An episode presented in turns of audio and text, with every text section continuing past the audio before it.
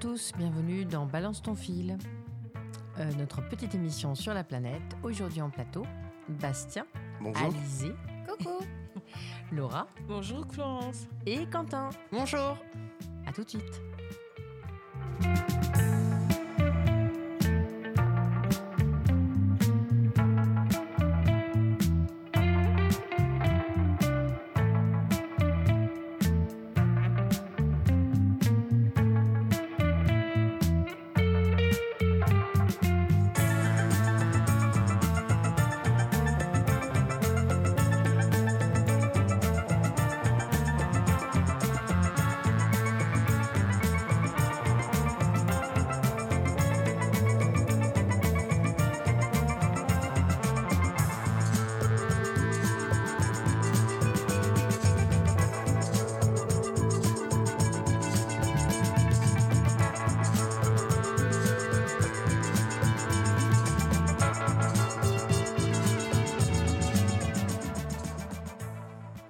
Allons commencer par la thématique euh, homme-femme euh, avec Bastien.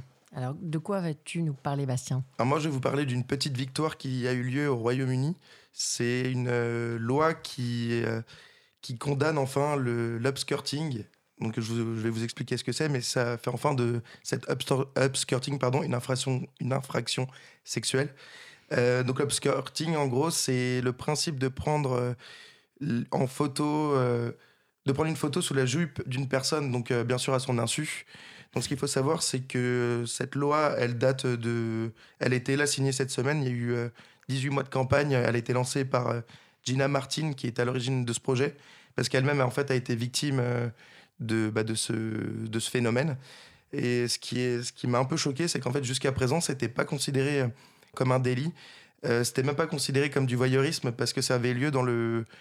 Généralement, ça se fait dans le cadre public, donc dans la rue ou euh, dans des festivals. Et pour que ce soit considéré comme du voyeurisme, il fallait que cette photo soit prise dans le cadre privé, donc euh, au domicile de la personne. Et donc là, c'est enfin une petite victoire. En France, euh, c'est nous, c'est reconnu comme un délit depuis cet été. Les voyeurs risquent jusqu'à deux ans de prison et 30 000 euros d'amende. Donc pareil, c'est aussi une petite victoire, même si ça reste encore bien maigre et bien léger. Donc on espère qu'il y aura encore des petites avancées positives d'ici là. Donc, pour qu'on se comprenne bien, c'est vraiment les gens qui prennent des photos sous les jupes, pas forcément ceux qui les diffusent. Là, c'est pour leur usage euh, personnel. Ah non, non, oui, c'est vraiment le ça. fait de prendre avec son téléphone, de le mettre sous la jupe de, Ouais. de la personne. Donc là, euh, quoi, homme ou femme, on sait surtout les femmes, mais de le mettre en dessous et de prendre une photo euh, pendant que la personne regarde ailleurs. Souvent, on voit, même sur les réseaux, il y a des gens qui filment, des gens en train de prendre en photo. Donc ça fait vraiment une espèce de mise en abîme assez malsaine. Donc après, voilà, donc c'est vraiment ce fait, ce, ce fait de prendre la photo sous la jupe. Voilà, à Balance ton fil, on aime bien saluer les victoires. Donc, c'est une victoire. C'est une victoire. oui. Voilà, comment ça Mais fait euh, ils espèrent y trouver quoi? Non mais sérieusement, c'est débile. Ouais, ouais, mais si tu veux, c'est euh, c'est comme les gens qui, qui photographient les filles dans les cabines, des sillages ou des choses comme ça, tu vois. Ça existe depuis Il n'y a pas de trésor en dessous de la jupe. Il n'y a rien. Mais peut-être le croit-il. Euh, bon, en tout cas, c'est ça, c'est c'est vraiment chouette. Tu voulais nous parler aussi euh, d'un spot d'Amnesty International. Oui, alors un spot dont le message reste, reste fort, mais où le spot en lui-même m'a un peu plus euh, perturbé, ou en tout cas quoi, suscite le débat.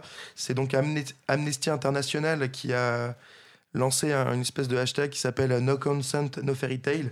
Donc c'est euh, donc pas euh, pour traduire, c'est sans consentement, en gros pas de pas de conte de fées. Donc en gros pour expliquer le spot, on voit une princesse endormie dans la forêt. Donc le prince arrive, il se penche sur elle, il l'embrasse, il pose la main euh, sur euh, sur la princesse.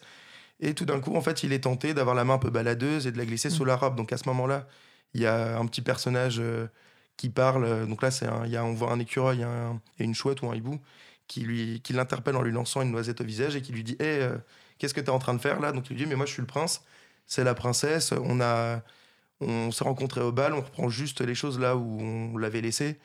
Et donc, euh, donc le prince, lui, pour lui, voilà, il fait rien de mal. Et euh, donc les animaux font oui, mais là, euh, est-ce qu'elle en a encore envie? Donc il fait bah comment ça? Ils font bah oui, euh, quoi là, elle est endormie, est-ce qu'elle en a encore envie? Donc là, après, il y a un fondu au noir où il y a une espèce de petit panneau de fin où il y a marqué donc justement no consent, no fairy tale. Après, il y a un fondu au noir. Et ensuite, on voit donc une espèce de petit slogan donc, qui dit pas de, pas de sexe sans consentement. Donc moi, voilà, c'est l'utilisation en fait de un peu des classiques de notre enfance, des contes, avec la princesse endormie, la forêt, les animaux qui parlent, des images très pastelisées, très colorées, etc. Et un message, voilà, d'un coup assez, assez fort. Donc on en a parlé tout à l'heure, oui, c'est pour choquer. Mais moi, voilà, moi qui qui voilà qui travaille avec des enfants. les contes de fées. Bah, je pense que tout le monde aime bien les contes de fées, euh, même si évidemment la réalité n'est pas toujours un conte de fées. Mais moi, ce qui, ce qui juste qui me gêne un peu, alors c'est pas le message, le message je le trouve, euh, je le trouve vraiment bien en fait, c'est la maladresse qui a amené en fait ce message. C'est-à-dire que que certes, oui, il y a, l'histoire du baiser, il y a l'histoire des gestes, mais par exemple pour un enfant qui tomberait sur ce spot, qui n'aurait pas été euh, prévenu ou voilà qui, parce que c'est sur les réseaux hein, que j'ai trouvé j'ai trouvé ce spot, donc y a les enfants voilà, vont sur les ordinateurs, peuvent très bien regarder le téléphone de leurs parents. Et pour moi, voilà, un enfant qui va se dire ça, il va dire ah, chouette, il y a un nouveau, euh, il y a un nouveau Disney qui sort, il y a un nouveau dessin animé qui va sortir, et il tombe sur ça. Et en fait, bah voilà, je trouve que ça, ça peut lui mettre une certaine image, ça peut euh, lui, bah, justement, le choquer, lui mettre en plein dans la face quelque chose qui est, qui, bah, qui quoi, un, comment dire, un sujet qui n'a pas forcément, euh, auquel il n'est pas forcément en contact oui, et puis qui, qui, qui, le concerne pas vraiment. C'est-à-dire qu'en fait, euh, il, va, il va penser regarder un dessin animé euh, pour enfants. Et en fait, le, message est un message pour adultes. Ça. Avec les codes de, de, de l'enfance. Donc c'est ça qui gêne. Je rappelle que tu travailles dans le, milieu de, de l'animation. Voilà, c'est vraiment quelque chose euh, qui, te, qui te touche. Ouais. Et qui me parle, ouais. ouais. Les autres, qu'est-ce que vous en pensez? Parce que toi, Laura, tu as vu la vidéo? Oui, j'ai vu la vidéo. Enfin, j'ai trouvé qu'ils avaient un peu euh, détourné enfin, l'image que moi j'avais du conte. Après, euh, dans les contes que nous regardait avant. Ça, c'est le but, hein oui, oui, oui. Mais moi je trouve, oui, moi je trouve ça aussi un peu choquant parce que ça, enfin, bah oui, pour les enfants c'est très très choquant parce que moi s'il y a des gosses qui voient ça, tout de suite ils vont, ils vont pas comprendre, ils vont pas savoir ce qui se passe réellement. Et après, moi, ce qui m'a aussi dérangé, c'est que dans les contes qu'on qu'on connaît avant, la belle au bois dormant, elle est censée t'embrasser pour se réveiller. Donc, enfin, oui, d'accord, l'idée de consentement, je la comprends. Il n'y a vraiment pas de souci bah, avec hmm, ça. Mais, si, si.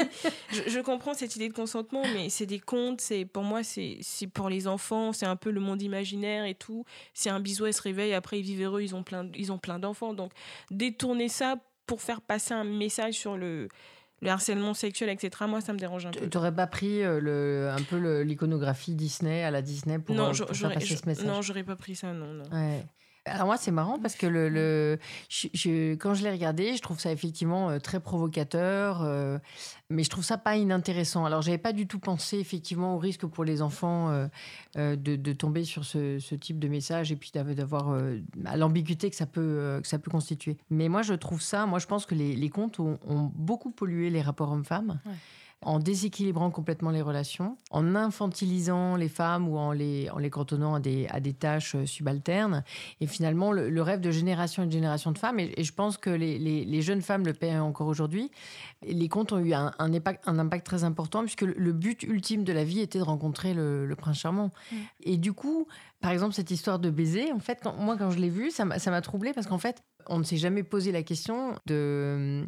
Euh, c'est-à-dire, il était normal que le prince vienne, qu'il embrasse et puis qu'il l'épouse et qu'il parte avec elle sur son sinon, cheval. Il n'y aurait pas d'histoire, il n'y aurait pas de fin, il n'y aurait pas de, justement de happy Mais justement, si tu veux, c'est quand même l'approche traditionnelle des contes Disney qui est très différente de. alors, Disney et autres, hein, euh, là, il faut en citer plusieurs, mais les contes qu'il y a aujourd'hui, dans les contes qu'il y a aujourd'hui, les, femmes ont un rôle bien, bien différent. Là, ils ont pris les contes, euh, on parlait justement de, à partir de Mulan crois Mulan. Euh, Rebelle.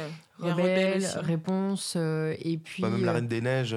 oui, voilà. Voilà, la Reine des Neiges, voilà, les personnages. charmant pour vivre sa vie, être heureuse. Exactement. Il y a les concepts d'autonomie, de liberté. Elles, elles, elles, peuvent sauver des hommes et mm. la réciproque est vraie. et donc là, on reprend les, les, les codes des, des, contes traditionnels. Mais c'est vrai que c'est intéressant. En tout cas, ça, ça suscite l'intérêt et, et, le débat. Oui, parce que même en regardant parce que du coup, après, je me, suis penché sur les commentaires. En fait, il y a beaucoup euh, d'adultes qui, disaient que justement, en fait, il n'y avait pas besoin de toucher au compte euh, donc de notre enfance, pour les citer, pour euh, finalement bah, pour faire passer un message, sachant, sachant que, évidemment, qu'ils reconnaissent que le message est fort, que bah, pour le coup, ça suscite le débat. Donc, c'est que voilà le spot marche et qu'il fonctionne parce qu'il fait parler mais que voilà c'est que cette volonté juste de toucher au compte elle n'était pas forcément euh, utile. Nécessaire. Beaucoup de gens voilà, se sont. Oui, il y avait un malaise dans les, dans les commentaires que tu as vus sur. Euh, Mais même si voilà, la démarche et le message en lui-même reste important et, et qu'il faut en parler et que ça, il n'y a aucune mise en doute possible. Ça, c'est pas du tout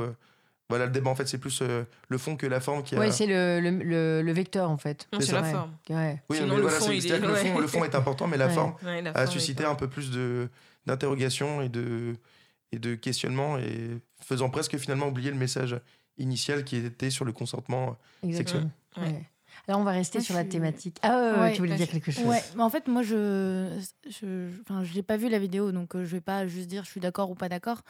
C'est juste que c'est assez connu que les contes pour enfants euh, de Disney sont énormément porteurs d'images euh, pour nous adultes qui sont finalement plus sexuelles que, euh, que juste enfantines et mignonnes. Et donc je pense que pour ce spot, c'était une façon de, le remettre un peu, de refaire, refaire référence à ce truc-là. Et en plus de ça, il y a aussi un, livre qui est sorti qui s'appelle L'histoire de la princesse ou le procès de la belle au bois dormant. Moi, je l'avais vu en pièce de théâtre. Et en fait, c'est effectivement l'histoire de la belle au bois dormant qui raconte que qui en gros prend le contre-pied et effectivement euh, dit que c'est finalement du non-consentement ce qui s'est passé, etc. Donc euh, c'est de Sonia Ristic. Mhm. Et euh, le, texte est assez intéressant. moi je me souviens que je l'avais vu en pièce de tête. La pièce de tête m'avait pas forcément ébloui, mais le texte et le fond reste intéressant.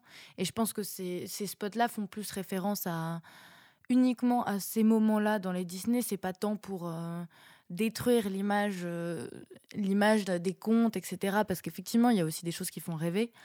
Mais c'est aussi pour montrer que ce serait pas mal d'avancer par rapport à ces contes-là. Parce que, bah ouais, il y a des choses, comme tu l'as dit si bien, c'est euh, ça a vachement pollué euh, l'image des femmes et, et notre rapport aux hommes. Donc voilà.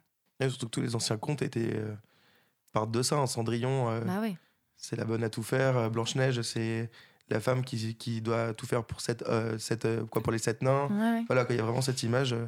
Et surtout la, pérennité de ces contes, c'est-à-dire qu'ils ont relativement bien veillé, en tout cas sur la, sur la forme, ce qui fait qu'en fait ils sont encore regardés aujourd'hui mm, et mm. massivement. En fait. Ah oui, ça reste mm. quoi, les enfants, même les enfants d'aujourd'hui, continuent à avoir de la connaissent le nom des princesses même sans forcément avoir vu le dessin animé. Hein. Exactement, Ça reste assez fort. Mais, mais, moi, il y a un truc qui m'avait choqué sur la vidéo de, de, de Amnesty, en fait, c'est que le prince, il fait pas que embrasser la princesse. Il commence à la toucher. Et dans les contes, ça, ça se passe vraiment pas comme oui, ça. Mais justement, en fait, c'est une provocation, tu vois. C'est-à-dire qu'en fait, là, ils mettent les pieds dans le plat, en fait, et ils détournent justement. C'est du choc, tu vois, c'est très classique, mais c'est du choc et de la provocation euh, qui veulent faire naître une réflexion. Euh, parce que la question du consentement, euh, elle est dans les rapports hommes-femmes, elle n'est pas encore tout à fait intégrée. C'est-à-dire que voilà. Et sur les campus, on, on, a fait plusieurs émissions de Balance ton fil où on a parlé de ces sujets-là, mais notamment l'été. Et euh, on parlait notamment des États-Unis où euh, un très très grand nombre, un très grand pourcentage de filles en fait se faisaient violer sur les campus américains à des soirées euh, mhm. et sur des moments un peu ambigus, etc. où on considérait que le, consentement devait être acquis. Voilà, donc du coup, c'est un sujet qui nous tient vraiment à cœur, voilà, puisque c'est une, une, émission sur l'état de la planète et ça, ça en fait partie, voilà. Donc les rapports, la question de l'égalité entre les femmes et les hommes, et du respect en fait euh, qui est dû à la fois aux femmes et, aux hommes bien sûr euh, nous tient euh, très très à cœur. On va continuer sur ce sujet si tu veux bien Alizé avec la chronique d'Alizé. Alors moi je vais vous raconter une petite une petite histoire, une petite anecdote qui m'est arrivée récemment. je me baladais dans Paris, le casque sur les oreilles pour écouter de la musique. Et là, bah, je vois un homme assis plus loin sur un banc qui me voit. Et je vois qu'il me voit. Donc je me dis très bien dans ma tête, oula, celui-ci, mon avis, il est pour moi. Bah, évidemment, ça ne loupe pas. Il s'approche, il s'approche de moi et il commence à marcher à côté de moi en me parlant. Donc ça, c'est hyper désagréable. Le mec vraiment est limite collé à mon épaule, à mon épaule gauche. Euh, c'est très très énervant. Donc premier réflexe, c'est vraiment, bah, comme d'habitude, c'est mes pas qui s'accélèrent, euh, qui presque au rythme de mes battements cardiaques, parce qu'en fait, je sens que mes jambes se coupent, que la, que la peur commence en fait à gagner du terrain, et je me dis, mais ok, bah, jusque-là, rien d'inhabituel, je la connais, cette peur, elle m'arrive très très souvent. Mais tout d'un coup, vraiment, genre, je vrille, je réfléchis complètement à l'envers et je me dis, mais attends, mais il est 15 heures, je suis dans l'une des avenues les plus passantes de Paris. Clairement, là, c'est la société qui m'a enseigné, euh, qui m'a enseigné à avoir peur mais il peut objectivement rien m'arriver. Alors je m'arrête net, je le regarde et je lui dis non mais vous allez arrêter de me suivre là? Et en fait le type s'est arrêté net et a tourné les talons. Et je me suis dit waouh, j'ai gagné, trop bien. et vraiment, là pour le coup, on fête une deuxième victoire du coup aujourd'hui, c'est quand même sympa. Et, euh, et, je me dis, mais waouh, c'est la première fois finalement que. Bravo Alizé. Que je trouve le courage de dire quelque chose. Mais en fait, je voulais surtout le dire parce que je me dis, bah, il m'est rien arrivé. On m'a appris à avoir peur et finalement là, j'ai dit, euh, fuck, euh, j'ai pas envie d'avoir peur. Et en fait, je, je, le raconte parce que je me dis, s'il y a encore des jeunes femmes comme moi ou même des femmes plus âgées qui ont du mal à ouvrir la, voie et à, faire comprendre qu'elles n'ont pas envie une énième fois de se faire manquer de respect, mais qu'elles le disent haut et fort, parce qu'en fait, c'est que comme ça, finalement, je pense qu'on va arriver à, à, peut-être venir à bout de, de stalkers comme ça et mm. d'oppresseurs. Enfin bon, voilà, donc j'étais euh, assez fière. Mm. tu, as de quoi, tu as de quoi bah, Moi, j'ai un truc à dire, c'est bien que tu aies eu le courage de lui dire non, parce que moi, dans le métro, mais moi, j'ai pas réagi comme toi, j'étais tétanisée, j'étais dans le métro, le métro, il était blindé. Mm. Et il y avait clairement un monsieur derrière moi qui me frottait. C'était mmh. c'était très désagréable, mais j'ai pas réussi à lui dire, mais qu'est-ce qui se passe? J'étais tétanisée, j'étais dégoûtée, j'avais honte, j'étais vraiment pas bien. Mais c'est ça, en fait. Et donc, c'est cool que toi, tu aies le courage de dire, voilà. Bah, en fait, c'est la première fois parce que d'habitude, c'est exactement ce qui se passe, ce sentiment de honte. Et en mmh. fait, après, tu repars, tu te sens honteux, tu te sens mal, sale. tu te sens sale. Alors que là, le fait de pouvoir euh, se dire que tu t'es battu pour toi. Et tu te sens un peu lâche aussi. Ouais, et tu mm. te sens un peu lâche. Euh, alors que là tu, mm. là, tu repars et tu fais. Bah, c'est peut-être une énième agression, mais par contre, pour le coup, je le vis pas du tout de la même manière. Mm. C'est-à-dire qu'au lieu de me placer en victime, je me suis placée en, en, en, gagnant, en winneuse.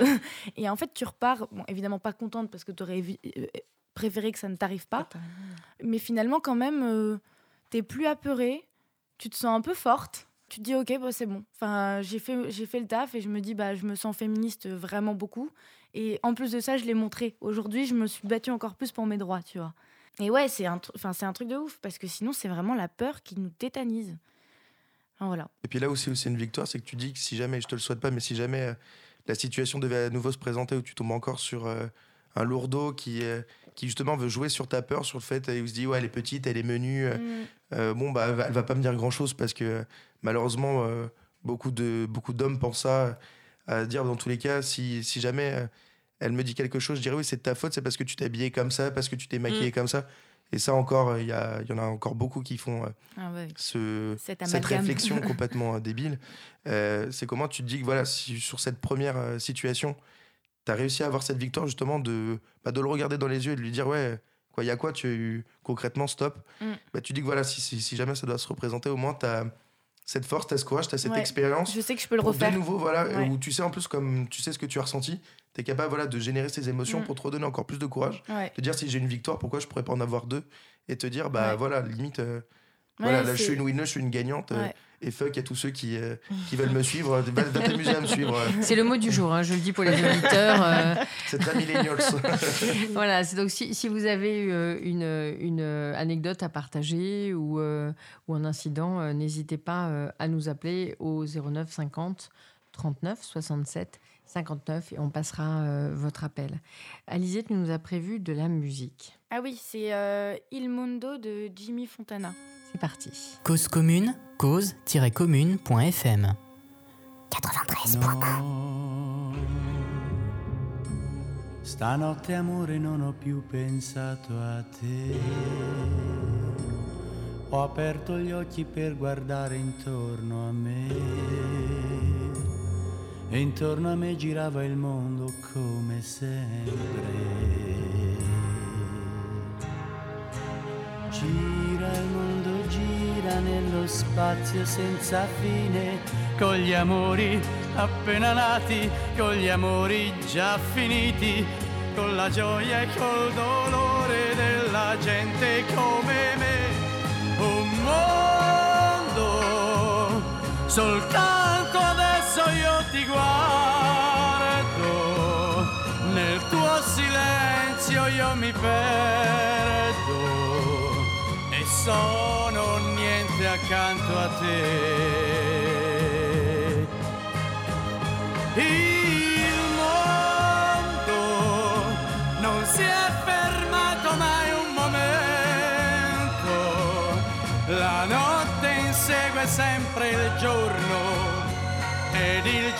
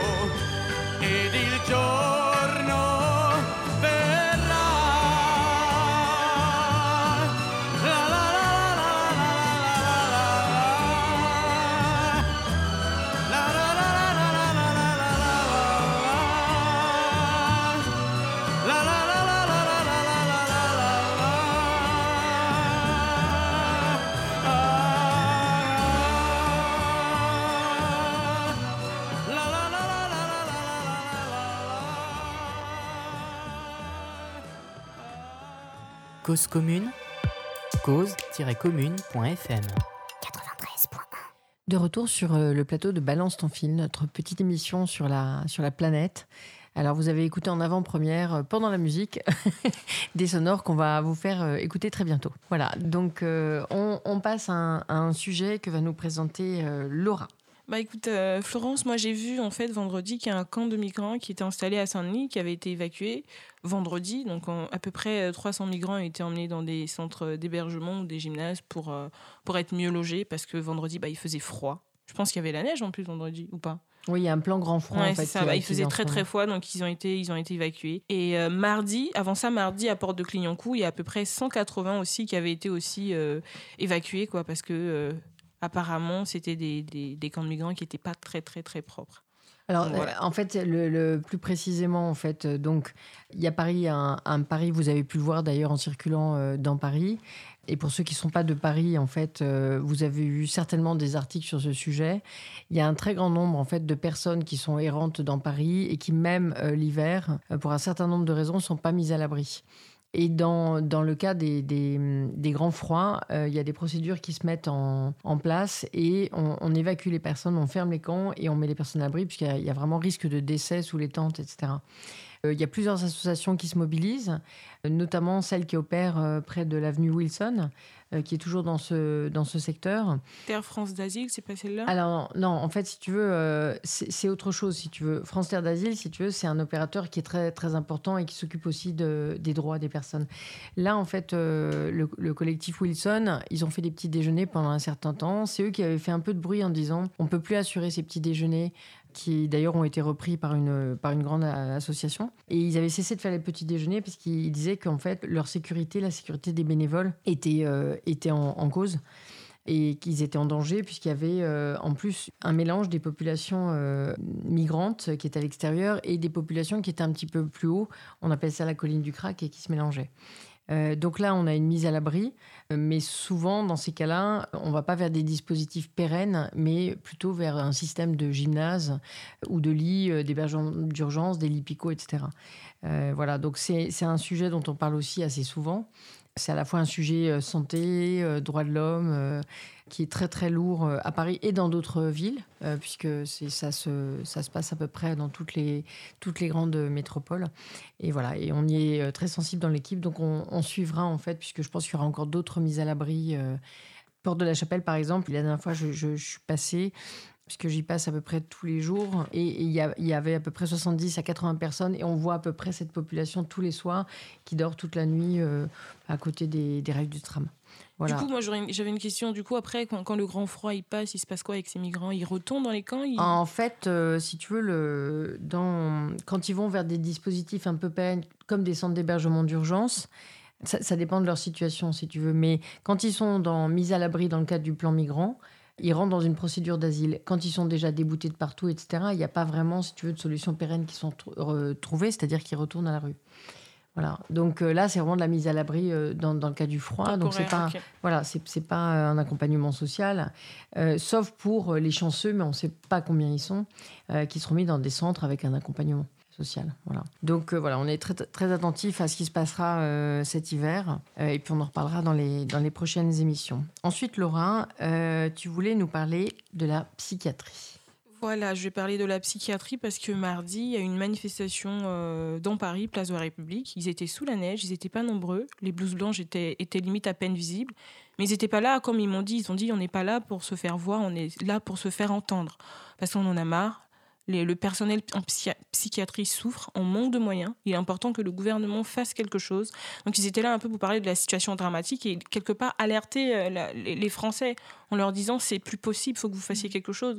Donc moi j'ai fait un petit reportage et recueilli des, petits témoignages que je vais vous faire euh, écouter. Merci C'est plus du tout possible parce qu'entre les CMP qui ferment, euh, les, les, unités d'hospitalisation qui ferment, les hôpitaux sont surchargés, donc on doit faire sortir des gens qui sont pas vraiment prêts à sortir, mais qui sont moins pires que les autres. Donc on les fait sortir pour en faire rentrer des pires. Enfin bon, c'est un peu le jeu des chaises musicales. Nous, quand on est rentré dans l'hôpital, c'était pas pour, ça.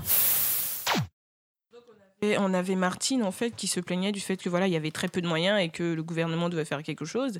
Et à côté il y avait euh, Aline qui disait clairement qu'elle n'arrive pas à comprendre qu'aujourd'hui pas mal d'hospitalisations en psychiatrie mais qu'il n'y ait pas de moyens. Elle, ne comprend pas en fait euh, ce, ce, problème. Et je vous, je vous laisse écouter euh, Aline. Le personnel hospitalier est en train de craquer. Euh, on, prend euh, toute cette force un petit peu qu'on réunit euh, aujourd'hui depuis plusieurs mois à, converger pour se battre parce que ce métier, on le fait avec le cœur, c'est un métier humain et on veut garder cette humanité qui est en train de petit à petit dépérir. Il y a de plus en plus d'hospitalisation en psychiatrie parce que c'est le reflet de la société. La société va de plus en plus mal. Comment ça se fait que la psychiatrie ait autant peu de moyens? C'est la question qu'on se pose gros, en gros c'était ça. Ce qui revenait le plus souvent, c'est qu'ils avaient quelque part honte quand ils rentraient chez eux. Parce qu'ils disent on n'arrive pas à soigner les gens. Les psychotiques, c'est des gens qui, sont malades à vie. Et là, on nous demande de faire des trucs à des instants T. Et il y en a même qui sont même pas, on va dire, guéris, qu'on doit sortir pour mettre des nouveaux parce qu'ils sont pires que ceux qui étaient là. Et donc, ils ont honte. Ils disent qu'on n'est pas payé pour ça, nous on le fait avec le cœur, mais quand on se retrouve avec très peu de moyens, bon, on ne peut pas agir. Et quelque part, on se sent mal. Donc il faut que le gouvernement fasse vraiment quelque chose pour pallier à cette situation qui est dramatique, autant pour les patients que pour le personnel. Oui, donc la situation des personnels de, santé en psychiatrie, elle est, grave déjà depuis euh, de nombreuses années. Mais c'est vrai que euh, dans, un passé plus récent, en fait, les, les choses semblent s'être euh, aggravées, bah, comme, dans, les hôpitaux publics en général d'ailleurs, et dans les hôpitaux en général. je ne parle pas uniquement des hôpitaux publics.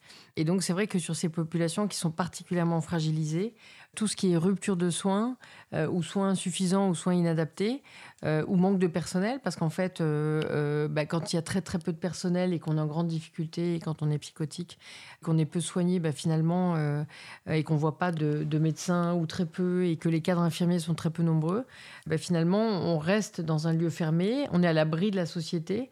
Et la société se sent protégée, mais en fait, la personne elle-même n'est est pas soignée. Donc, c'est vraiment un scandale.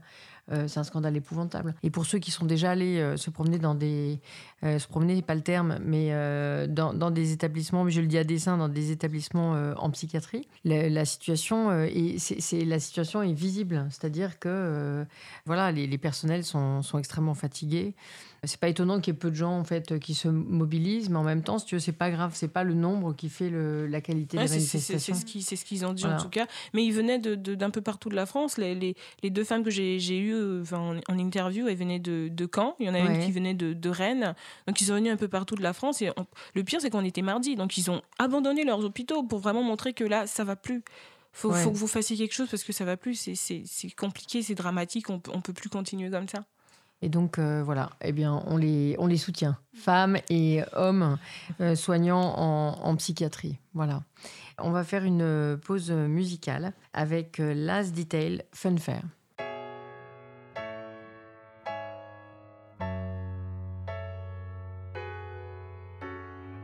Cause commune, cause-commune.fm 93.1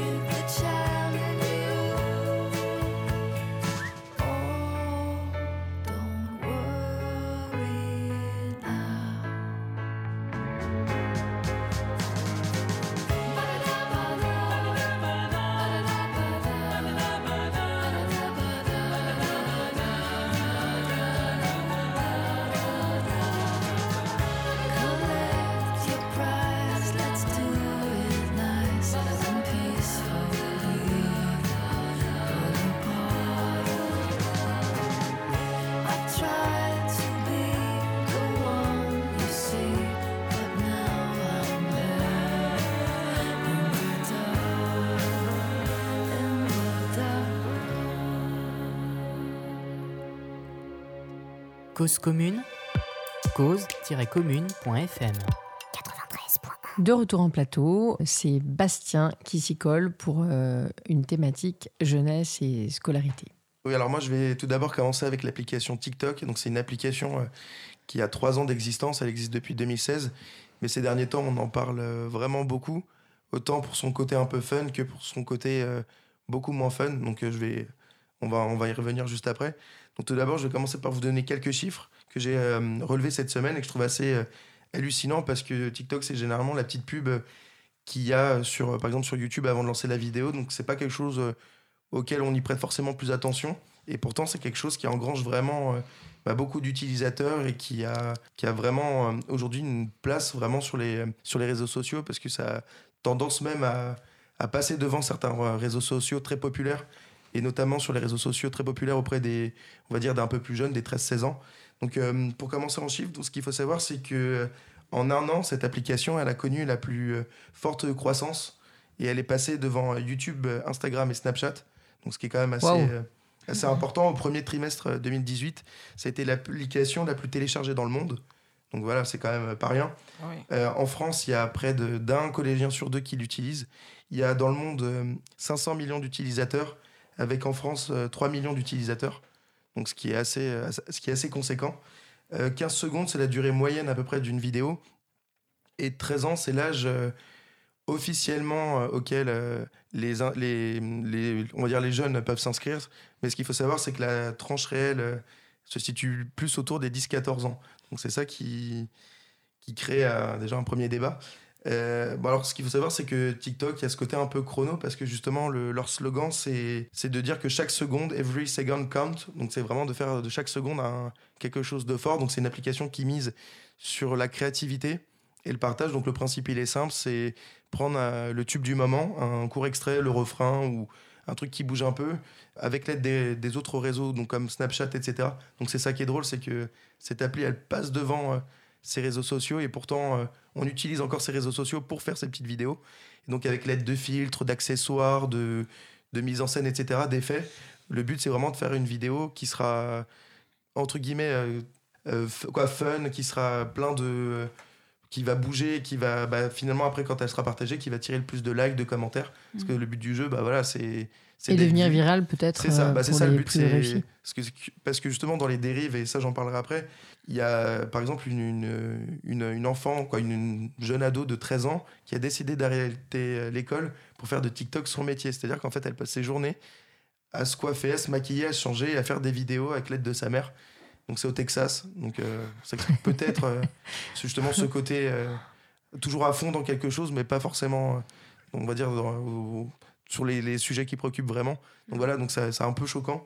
Euh, Alors en plus, euh, si je comprends bien, il y a pas des... c'est pas comme les jeunes blogueurs ou des choses comme ça, parce que c'est arrivé aussi des jeunes blogueurs qui restaient chez eux pour faire des blogs. Là, en fait, c'est c'est plus limité, c'est-à-dire il n'y a pas du contenu, du texte. Ah non, pas euh, du tout. En fait, du c'est tout. juste une vidéo. Ouais. Voilà, Instagram, par exemple, c'est que des photos. Là, TikTok, c'est qu'une simple vidéo en fait qui est lancée sur le fil d'actualité du profil euh, qu'on se crée. C'est comme si tu faisais un mini clip, euh, tu vois, de, de- du refrain par exemple. En fait, c'est toi qui crées ton propre ça. clip presque du refrain, du refrain en 15 secondes en fait. C'est ça, D'accord. parce que le but, une choré, enfin, tu fais ce que tu veux en fait. c'est ça, c'est le but, c'est de chanter en playback. Quoi. C'est vraiment en fait de reprendre la musique, de faire les mouvements euh, qui correspondent en fait aux paroles et de mettre des effets, des accessoires de manière à ce que la vidéo soit soit sympa à regarder et donne envie justement de d'obtenir ce fameux like ou ces fameux commentaires. Mais justement, euh, le la dérive, ce qui, ce qui est un peu moins positif, c'est justement bon, déjà le, la tranche d'âge, qui est à partir de 13 ans, et on se retrouve à voir des jeunes, voire très jeunes, parce qu'il y a.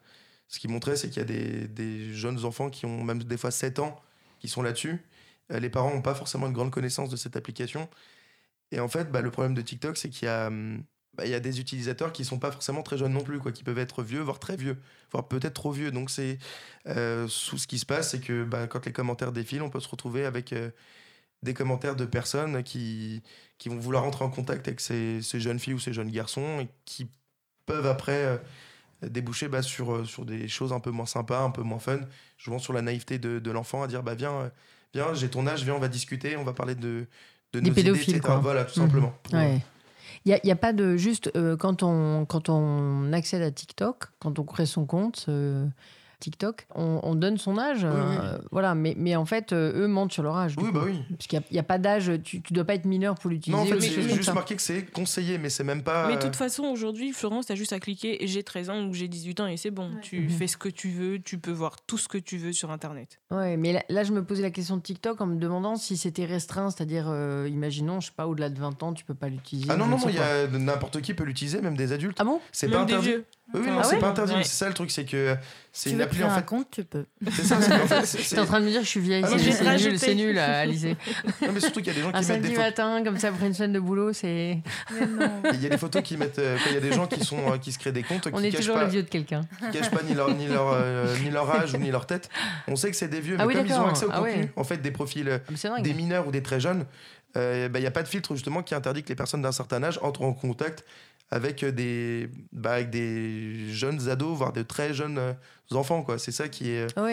Et comme il y a une méconnaissance en fait des parents, du coup, euh, les parents ne savent pas ça. forcément euh, Mhm. finalement ce que font leurs enfants. Pour eux, c'est juste une vidéo, c'est sympa, ils mettent le truc, voilà, il y a... ça s'arrête là, mais sauf qu'il y a plein de commentaires. Donc des fois des commentaires méchants, violents, des fois voilà des, des personnes mal intentionnées qui rentrent en contact. Donc voilà, ça crée, euh, ça peut créer quelque chose bah, auquel les, les jeunes, les et en tout cas les personnes plus fragiles ne sont pas préparées. Ouais. Et après, juste pour ajouter, ça, c'est bah, juste pour donner quelques petites pistes pour les moyens de lutte. Il y, a, de la prévention là dans les écoles qui est faite, avec notamment la police qui intervient dans les collèges pour justement euh, mettre en garde sur la, sur la dangerosité de l'application. Donc pas en disant attention, c'est mal, il faut pas que vous soyez sur l'application, mais en disant faites attention bah, justement à ce que vous mettez, avec qui vous rentrez en contact, euh, mettez votre, euh, votre compte en accès privé, comme ça tout le monde ne pourra pas voir votre contenu. Avant, vous devrez avoir une, demande d'amis, etc. Vos parents pourront voir qui va dessus, etc. La police, elle avait même mis une, une mise en garde sur Twitter, donc pour dire que vraiment, ils prenaient euh, ce sujet justement de TikTok euh, à cœur parce qu'il y avait vraiment euh, un danger qui était euh, qui est assez euh, important avec euh, quand même 3 millions de cibles potentielles. Donc ce qui est quand même assez euh, assez élevé, euh, je trouve.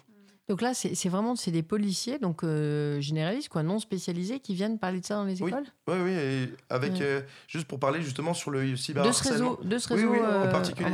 Là, j'avais vu une vidéo où en fait, il montrait euh, que la police justement, bah, en fait, aborde le thème du cyberharcèlement et, et après précisément en fait parle de TikTok en demandant oui dans la classe levez la main euh, combien d'élèves utilisent TikTok. Donc il comptait le nombre d'élèves. Donc il disait à peu près euh, vous êtes combien là? 20 vous êtes une dizaine donc ça fait à peu près un élève sur deux.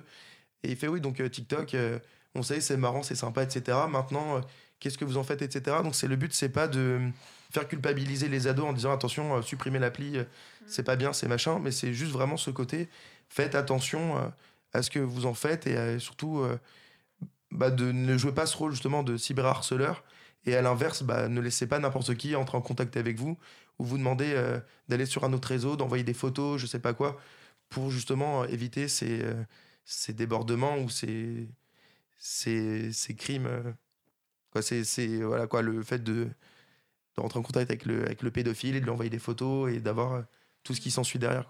Ouais, on peut comprendre l'intervention de la police qui est utile, mais c'est vrai qu'on on peut aussi regretter euh, que ce travail se fasse pas par l'intervention de psychologues euh, dans les établissements, parce qu'ils sont tellement peu nombreux euh, que ça pourrait être aussi un moyen. En fait, le- les réseaux sociaux ont vraiment fait rentrer euh, une violence, euh, la violence scolaire suit les enfants, les gamins souvent à la maison. Quoi. Ah oui, parce Donc, que surtout que généralement, en plus, ça, c'est des vidéos.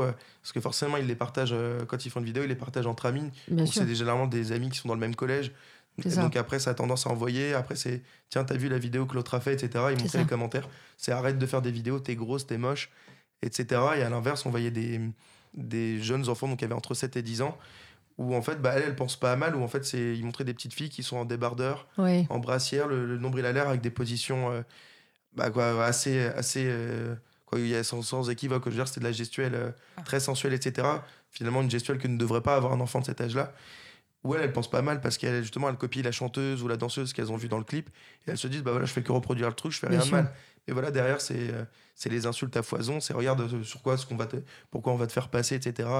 Et c'est quelque chose qui est assez, euh, Ça génère de assez la virulent violence. et assez ouais. violent. Ouais, ouais, c'est assez impressionnant. ouais. Ouais. Mais moi, moi, je, moi, je pense aussi que les parents doivent jouer un rôle dans, dans, dans ce truc parce qu'à 10 ans, enfin, accepter que ton enfant soit euh, sur Facebook, télécharge ce genre d'application, fasse des vidéos, il soit habillé en petite tenue, enfin, non. C'est Moi, c'est juste non, il faut arrêter parce Mm. qu'aujourd'hui, on sait que sur Internet, il y a pas mal de malades. Donc, à 10 ans, 13 ans, les parents, les parents doivent vraiment contrôler. C'est vrai que c'est pas facile, mais les parents doivent, doivent vraiment contrôler parce qu'aujourd'hui, moi, j'ai ma nièce qui a à peine 7 ans, qui a, un téléphone, qui a une tablette, parce que quelque part, ça déresponsabilise un peu sa maman. Ma cousine, elle est juste posée dans le canapé, sa fille est sur le téléphone et elle s'amuse sur Internet. Cousine de Laura, j'espère que tu ne nous écoutes pas. non, c'est ça. Que Laura veut se fâcher avec sa famille, c'est très clair. Non, c'est qu'aujourd'hui, c'est qu'aujourd'hui, j'ai l'impression que les, les, parents, ils, ils, foutent des tablettes ou des téléphones à leurs enfants juste pour pas bah, assumer leur rôle, quoi, tout simplement. Et donc, les enfants, ils font n'importe quoi. On ne sait pas ce qu'ils font. Il n'y a pas vraiment de contrôle. Donc, les parents doivent vraiment, vraiment faire attention à ce que leurs enfants font sur, euh, sur les réseaux sociaux. Oui, surtout qu'il existe maintenant des. Parce que ça, je l'ai découvert il n'y a pas longtemps, en fait, par une, une amie, une collègue, qui apparaît, son, son, fils, il est en sixième, donc il a un téléphone. Lui, c'est pour la prévenir quand il sort du collège. Mm. Donc voilà, c'est pour avoir un, un, outil pratique. Et en fait, elle a. Alors après, extrême ou pas, bon voilà, ça, c'est pas le débat du jour. Mais en fait, elle a fait placer sur son téléphone un, un, logiciel. C'est un logiciel qui lui permet de savoir en temps réel où il est. Euh, s'il veut télécharger euh, des, une application, ça lui envoie d'abord une autorisation à elle. Euh, quand il va par exemple sur Google, si elle l'autorise à aller sur Google ou sur un moteur de recherche. Ou sur un autre moteur de recherche. Yahoo, Bing, tout Mais c'est pas mal ça, moi je trouve. moi je trouve que c'est pas mal. Hein. C'est bien, Ecosia. Oui, c'est bien. Lilo elle, elle, a, bah justement, il y a, y a, son historique de recherche qui apparaît. Donc, elle sait ce qu'il a, ce qu'il a cherché. Euh, elle va savoir, par exemple, à quelle heure il allume son téléphone, quel texto il a envoyé à qui, oh. ce qu'il a écrit, etc. Donc, c'est peut-être un peu excessif, mais au moins, bah, par exemple, euh, parce que. Bah, y a, en fait, il y a plus simple, si tu veux, c'est donner un téléphone euh, sans Internet. Oui, mais tu pourras pas localiser après l'enfant, tu vois. Tu pourras, pas, tu pourras pas localiser. Et voilà, et c'est parce qu'après, ce qu'elle disait, c'est que quand elle est là, il y a certaines choses, quand il veut jouer à des, on va dire, à des jeux sans incidence, les jeux avec les bonbons ou les trucs comme ça, ça, bah voilà, ça, elle l'autorise, elle est à côté, etc. Maintenant, euh, c'est. Voilà, c'est ce qu'elle dit, c'est qu'il y a le téléphone loisir, quand par exemple il est à la maison, il a fini ses devoirs, etc., ou c'est sa façon un peu de décompresser pendant, on va dire, une heure, etc. Mm. Et quand elle, justement, quand elle est pas là, donc quand elle a pas moyen d'avoir contrôle sur, euh, sur son téléphone, bah justement, elle place ce truc, et en fait, bah, il peut rien faire sans son autorisation, et c'est. Bah, et, c'est impressionnant parce que c'est. Euh, c'est vraiment à la seconde près, elle sait qu'il était à tel endroit, euh, il va envoyer tel truc, elle reçoit direct une alerte. C'est même pour envoyer des textos, si elle dit non, tu n'envoies pas de textos en cours, donc elle lui bloque euh, le fait d'envoyer des textos, ça bloque et tout. C'est vrai que ça peut paraître poussé, mais moi je trouve que c'est nécessaire parce qu'aujourd'hui on vit vraiment dans une société où il y a beaucoup de malades. Non, mais c'est vrai. C'est dommage parce qu'on fait de la radio et il faudrait voir les yeux d'Alizé qui, est absolument médusé. Ah non, c'est vrai, c'est poussé, mais Alizé, il y a vraiment il y a beaucoup de malades aujourd'hui sur, sur Après, Internet. il a que 11 ans, il, a, il a que 11 ans pour le coup, c'est vrai que c'est jeune. Donc si, tu, si on peut protéger nos, enfants assez longtemps, moi je suis pour. Bon, c'est vrai qu'elle elle exagère un peu quand même, mais bon. tu n'envoies pas de texto, mais. Mais pas de texto en cours. En cours, hein. attention, bah non, quand il est en cours, par exemple, quand elle sait qu'à telle heure il est en cours. Euh, elle, euh, juste par, euh, par curiosité, elle travaille parce qu'en en fait, pour faire toutes ces activités, elle passe son temps à fliquer son môme. Non, non, non, ça me paraît être presque un travail à plein temps. Non, non, elle regarde, elle regarde pas tout le temps, elle regarde surtout bah, au moment des pauses ou par exemple avant qu'on commence le travail ou une fois qu'on a terminé, où elle regarde parce que justement il y a une espèce d'historique qui apparaît avec des notifications de dire que là, par exemple, il a tenté de télécharger un truc alors qu'il est censé être en cours. Donc là, par exemple, elle sait qu'au lieu d'être en cours et d'écouter, il a allumé son téléphone et qu'il a essayé. Alors ça, ça marche à 7 ans, mais je peux te dire qu'à 13 ans, il va envoyer ah, Valdinguer. Moi, j'ai une question. Est-ce que souvent, tu... elle, peut envoyer des alertes, elle peut envoyer des alertes à son fils Pas touche à ton téléphone. Ah non, mais elle lui envoie directement un texto. Elle dit là, je sais, là où elle va lui dire.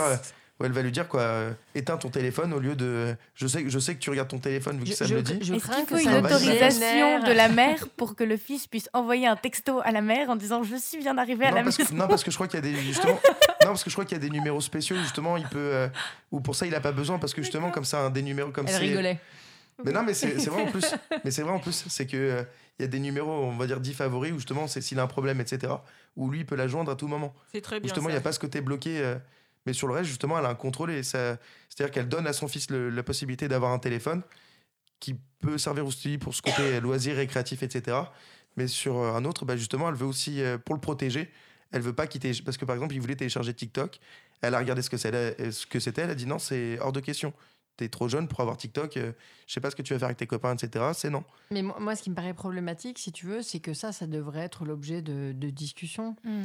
Tu vois, et en fait, de, manière, si tu veux, euh, à distance, presque comme on a des rapports de boulot, si tu veux, tu vois, elle signifie des interdictions. Et ça, ça tient quand tu es petit, mais tu, tu dépasses 12 ans si tu veux, ça peut générer, euh, tu vois, c'est un manque de confiance quand même, parce que c'est... Ah bah, euh, pour l'instant, il a que 11 ans, et c'est parce que justement, elle veut pas qu'il tombe aussi dans l'influence des copains, etc., parce que elle discute avec lui justement sur, euh, sur ce côté de, de pouvoir le responsabiliser, mais parce qu'elle sait que justement, s'il se laisse influencer et qu'il va être tenté de vouloir télécharger tel truc ou de jouer à tel truc ou de, ou de rechercher tel truc sur Internet, etc., il y a toujours ce côté, bah, les copains le font, donc il faut aussi que je le fasse si je veux être un peu, un peu bah, dans la même.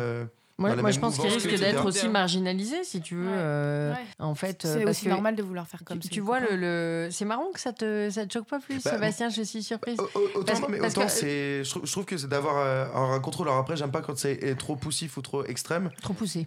Trop, oui, bah, pardon, trop poussé, oui, trop poussé, pardon. Mais autant, autant je suis, je trouve ça aussi bien de montrer que, euh, bah, parce qu'à côté de ça, quoi, de d'une, elle, le- elle, elle s'en cache pas, et de deux aussi, elle reconnaît que c'est, bah voilà, quoi, qu'elle veut montrer qu'elle, élève son enfant, qu'elle ne laisse pas aller sur tout et n'importe quoi, parce que s'il lui arrive quelque chose, elle va se dire, bah, c'était aussi mon rôle de mère de le protéger, donc c'est, c'est sa manière aussi à elle de, le protéger. Après, c'est ce qu'elle dit, c'est que quand il va grandir et quand il aura aussi montré qu'elle peut avoir confiance en lui, forcément, il y a, il aura plus en plus de liberté, etc. Ça, elle sait que ça va devenir un, ado après un homme, etc. Donc elle va pas pouvoir euh, le, le materner. Bah, de toute façon, autant- si tu veux, ce système, il a, il a une limite qui est toute simple. C'est qu'à partir du moment où tu vas euh, chez, des, chez des amis, où il aura des potes, si tu veux, quand il arrivera euh, chez eux, euh, si eux-mêmes ont accès à d'autres choses, si tu veux, ce système de contrôle, euh, il tombera complètement à l'eau. Puis elle sera obligée d'arrêter parce que c'est vachement infantilisant. Il Ah me oui, semble. hein. non. Ah, parce que là, après, c'est peut-être parce que c'est aussi le fait de le voir grandir. Parce qu'il est qu'en sixième, donc là, c'est peut-être Ouais, c'est encore ça.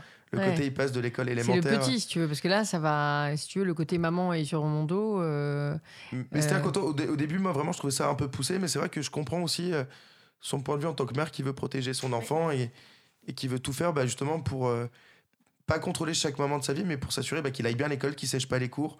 Euh, aussi pour savoir où il est, c'est-à-dire que s'il y a un problème. Ouais, mais par exemple, tu vois, il y a déjà des lycées qui font ça et qui envoient des textos aux parents dès que les enfants euh, sèchent les cours et tout. Là, déjà, le lycée se charge de fliquer. Ah bah, son collège le fait Et- aussi. Mais voilà, mais parce que oui. finalement, tous, les, tous les collèges et lycées font ça. Donc, est-ce qu'une application en plus, un contrôle comme ça, à la limite, tu vois, moi, ce que je trouve intéressant, pourquoi pas, euh, c'est de savoir où est ton gosse. Parce que euh, même si tu le fliques pas, mais que tu sais qu'à un moment donné, il doit aller chez un copain après les cours et qu'après, enfin, tu vois, qu'il est bien arrivé, bon, à la limite, si ça te rassure, je veux bien. Moi, je trouve ça un peu. Déjà, je trouve ça un peu terrible d'avoir un, un traceur dans sa poche, mais quand même. Mais en fait, à la limite, le, le- le bon deal, c'est d'avoir un téléphone qui peut potentiellement aller sur Internet si tu le branches en Wi-Fi. Et dans ces cas-là, t'as pas Internet quand tu es hors de la maison, mais quand tu es à la maison, tu as le Wi-Fi et, et, là, tu es sur Internet et tu peux avoir ton téléphone récréatif. Donc comme ça, tu as les deux, tu vois. Moi, c'est ce que, clairement, c'est ce que ma petite sœur, elle avait quand elle était en sixième. Et du coup, y a, je pense que déjà mes parents lui faisaient suffisamment confiance pour euh, qu'il n'y ait pas de débordement ou quoi. Et il n'y a jamais eu, il n'y a aucun moment, elle a, elle a fait n'importe quoi et tout. euh, Mhm. Son téléphone, elle a grandi avec, mais euh, elle a jamais fait. Enfin, tu vois, et mes parents l'ont jamais fliqué. C'est, je pense qu'à un moment donné, quand tu instaures aussi une- un, un- un climat de confiance et de dialogue avec le- l'enfant, il a juste pas envie de casser cette confiance et ce dialogue. Parce que si jamais il est suffisamment fort, euh, franchement, ça fonctionne, mais très bien. Vraiment, hein, je dis ça, c'est parce que moi, je- moi, ça me choque en fait de devoir fliquer à ce point-là son gosse. Enfin, Laura. c'est mon point de Bah, vue. En fait, moi, je, je pense pas en fait que ce soit un manque de confiance qui fait que ta sœur, par exemple, elle flique euh, son, son fils, c'est ça? C'est pas sa hein. sœur. Je pense pas que ce soit. un- Je pense pas que ce Laura, soit- elle, elle veut se fâcher avec sa famille, mais elle veut aussi que les autres se fâchent avec leur famille. je, je pense pas que ce soit un manque de confiance en fait envers le- les, les enfants. C'est plus euh, pour les protéger du monde extérieur. Par exemple, ton enfant, il a, il a 10 ans, il est sur Internet. euh, tu lui as dit, il faut pas faire ci, il faut pas faire ça. D'accord, maman, il n'y a pas de souci. Mais il peut parler avec des gens. Un, mec de 50 ans qui est derrière son écran, comment tu vas Il se fait passer pour un gosse. Ton fils, il est pas aussi, enfin, il a pas ce- cette vigilance là que nous on a, nous les adultes on a. Donc il va parler comme ça, innocemment. Oui, il a, il a à peu près mon âge. On joue au même jeu, tu vois. Je suis pas, je suis pas, enfin, je comprends, je comprends cette peur, mais sauf qu'à un moment donné, euh, si tu fais des enfants, c'est pas non plus pour les surprotéger du monde, ou alors tu les fais pas, parce que de toutes les manières, on sait qu'on est dans un monde où il y a des dangers. Enfin, c'est- vraiment, après moi, c'est mon point de vue sur les choses, euh, ça vaut ce que ça vaut. Mais oui, bah il y a des dangers. Tu peux le répéter tous les jours à ton fils, à ta fille qu'il y a des dangers. Ça en- enlève pas le danger. Et si tu le fliques, ça n'enlève pas non plus le danger. Et en plus de ça, ça infantilise toute, la- toute sa vie, même jusqu'à. Enfin, toute sa vie, non, mais toute son enfance, le gamin. Un, un enfant qui a des responsabilités, c'est un, un enfant qui est, pour moi, plus heureux parce que parce qu'en fait, on ne l'infantilise pas tout le temps, même à 6 ans. Tu lui donnes de la responsabilité ou tu lui dis tu préfères tel euh, yaourt ou tel autre yaourt. Franchement, déjà, tu lui donnes le choix, tu lui donnes euh, une, une capacité à se faire des, des, des, des, des opinions, même si c'est juste pour le choix d'un yaourt. Ah, Tu vois, c'est-. Moi, franchement, c'est après, c'est vraiment, ça vaut ce que ça vaut. hein. Mais c'est juste que moi, je comprends pas qu'on. Mais je pense que j'ai peut-être euh, beaucoup trop regardé les histoires tirées de. de... Tu vois, les films tirés d'histoires oui, vraies où il y avait des enfants qui se faisaient. Donc Le, ça va. le- le problème, si tu veux, c'est que la peur d'un parent ou d'un accompagnant, parce que ça peut être des frères et sœurs, etc., de, de perdre l'enfant, de ne de, de, de pas savoir où il est et puis qu'il Mm. disparaisse, elle, elle existe chez, chez tout le monde. Mais si tu veux, c'est pas en ayant un système. euh, De flicage. Bah, disons, pour, pour moi, c'est vraiment Big Brother, quoi. C'est-à-dire Ouais. que euh, là, tout d'un coup, euh, pourquoi l'en- l'enfant aurait toutes ses intentions? Je- Alors, je- je- j'exclus complètement la question du kidnapping, bon, qui est très très marginal, mais qui existe. Mm. Euh, là, c'est autre chose. Du, coup, le traceur dans le cartable ou des choses comme ça, avec l'accord de l'enfant d'ailleurs, enfin, en, disant à l'enfant, écoute, c'est juste parce que euh, je, je veux que euh, euh, tu savoir où tu es si jamais tu as un souci, etc. Un truc pas trop anxiogène d'ailleurs, Mm. parce qu'on n'est pas obligé de tout partager non plus. Ouais.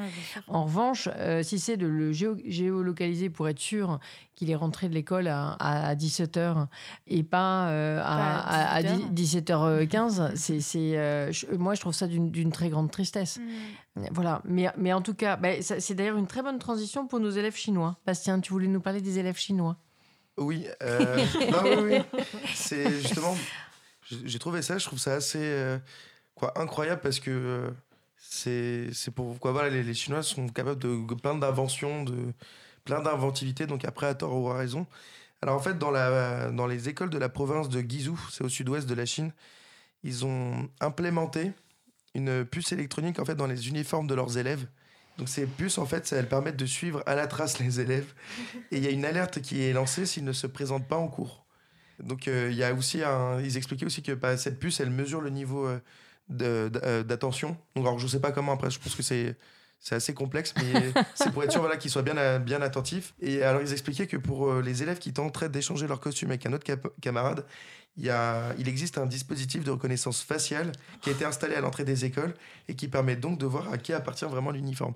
Donc voilà, Bon, comme là, ça- là, euh, on est vraiment dans le. Alors là, on que- va encore plus loin que je ce qu'on a que vu ta juste avant. collègue- sur va- la tête. là, Ta collègue, elle va se sentir très bien si elle va en Chine avec son. son- son- comme quoi, c'est là là, c'est dit, bon, finalement- 1984. Ah ouais, ouais. non, là, c'est. Ah ouais. Ouais, là, on passe à quelque C'est-à-dire chose. qu'autant, qui- voilà, euh, reconnaissance faciale et tout, on se dirait c'est super moderne, mais c'est vraiment. euh, quand on se dit, ouais, que là, pour le coup, c'est vraiment. euh, Et là, Très en fait, poussé, euh. l'application, c'est pourquoi C'est pour savoir s'ils vont en cours ou pas ou Oui, c'est c'est quoi pour le- lutter contre contre, euh, l'absentéisme, en fait. l'absentéisme, ouais. Parce Ah, qu'après, mais là, c'est expliquaient- radical quand même. Parce c'est- qu'après, euh, ce qu'ils ce qu'ils expliquaient, c'est que justement, si, si les élèves en fait ne se présentent pas, après, il y a un truc qui est envoyé aux parents, et comme il y a aussi l'histoire euh, des parents qui sont responsables de l'éducation de leurs enfants, les parents, eux, après, peuvent avoir, on va dire, d'autres soucis derrière, donc c'est pour aussi pousser les parents à mettre leurs enfants à l'école. quoi. Il y a tout un truc, c'est L'uniforme assez. leur, leur- l'uniforme leur envoie des petites décharges électriques si jamais ils sont en retard. Allez, Réveille-toi, dépêche, réveille-toi, un peu Moi, comme dans les sous et réveille-toi. Moi, j'ai théorie les- parce que c'est parce que ça, parce que même pour mesurer l'attention, finalement, je sais pas, j'ai pas, j'ai pas, euh, ils, sont pas trop rentrés dans les détails, mais je trouve ça assez incroyable de dire ouais bon là t'avais, euh, là sur ce cours-là, ton attention elle a baissé de 10%, attention. euh, Mais ce qui mesure du quoi, coup le- la qualité du cours du prof. Parce que va en fait. Ah, Peut-être que, peut-être que les profs font aussi des puces peut euh, de là aussi. implémentées dans les uniformes, hein, peut-être. hein. Ouais. C'est tout à fait probable. Là, sur mesure l'attention, pour tous les grands déconcentrés et Ah les ouais. hyperactifs, c'est, euh, ça, ça va être difficile. quoi.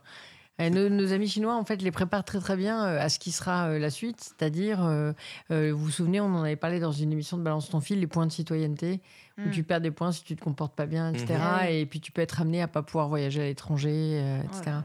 Euh, Pour c'est le quand même coup, tu d'une, vois, euh, Florence, ça, moi, je trouve que c'est exagéré pour les Chinois. non, mais c'est vrai. Je merci, Laura. Bah là oui, là oui, on est tous d'accord. hein, c'est avec technologie c'est bien, mais c'est vrai que Mais c'est. pour la maman, moi, je peux comprendre. C'est vrai que c'est poussé. non, c'est poussé. On a bien Mais entendu je peux ton comprendre. propos. Ouais.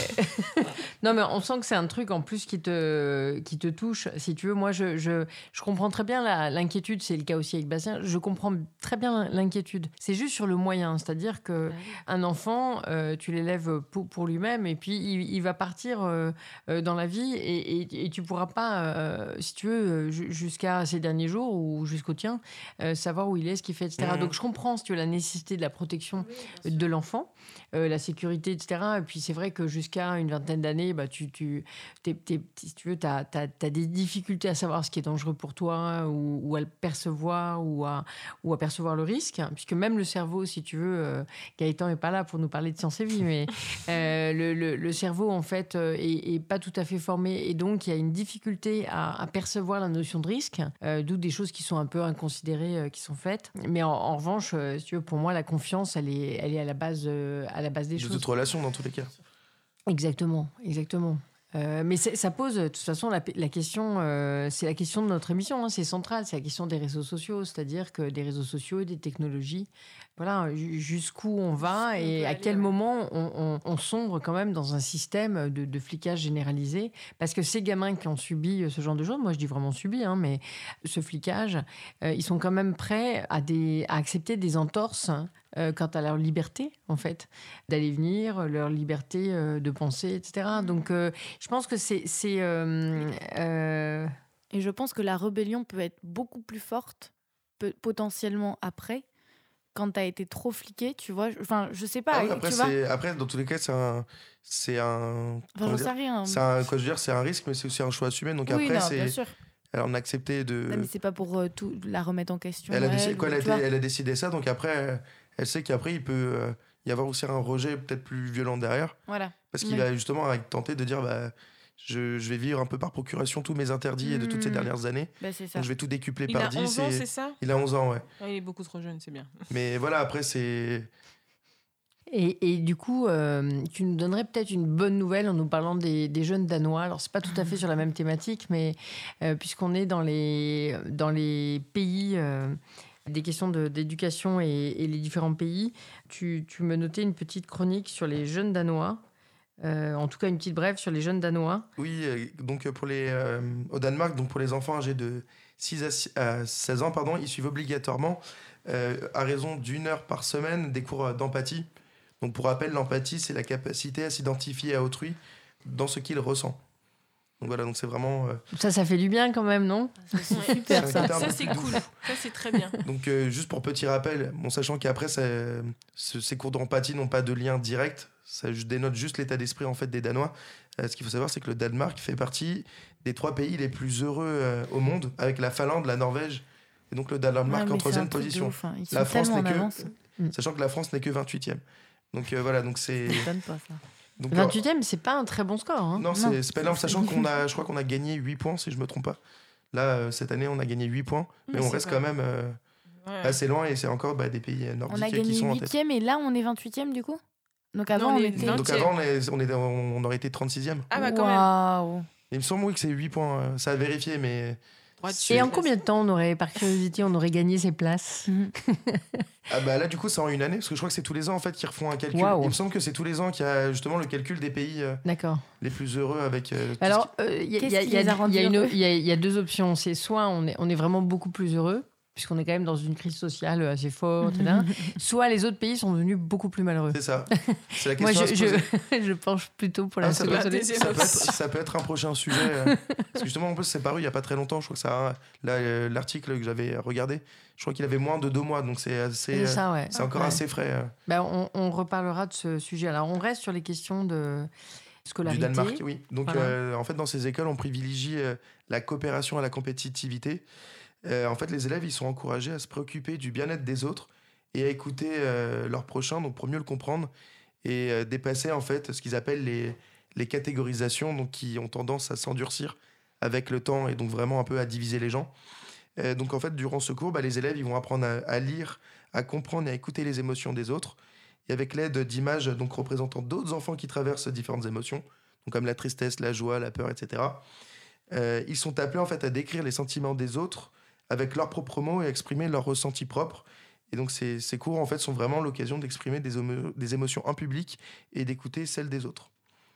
Euh, voilà, ensuite euh, ce que je peux rajouter c'est que euh, dans cette approche c'est vraiment une, une logique descriptive, c'est-à-dire qu'il s'agit en fait d'expliquer ce que, ce que ressent l'autre, je vais y arriver, pardon, et jamais de porter un jugement sur ses sentiments ou ce qui en est la cause. C'est une manière de s'intéresser aux autres au lieu de se concentrer sur sa propre réussite personnelle, et c'est donc une manière d'encourager l'entraide et la solidarité.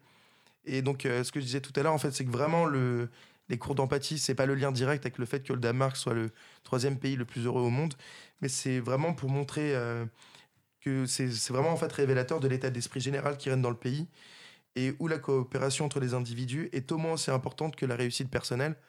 Et je pense que ce qui aussi contribue en fait au fait que le Danemark soit euh, troisième pays le plus heureux au monde, c'est aussi bien évidemment les nombreux aspects socio-économiques qui sont à prendre en compte, comme notamment les inégalités entre les plus riches et les plus pauvres.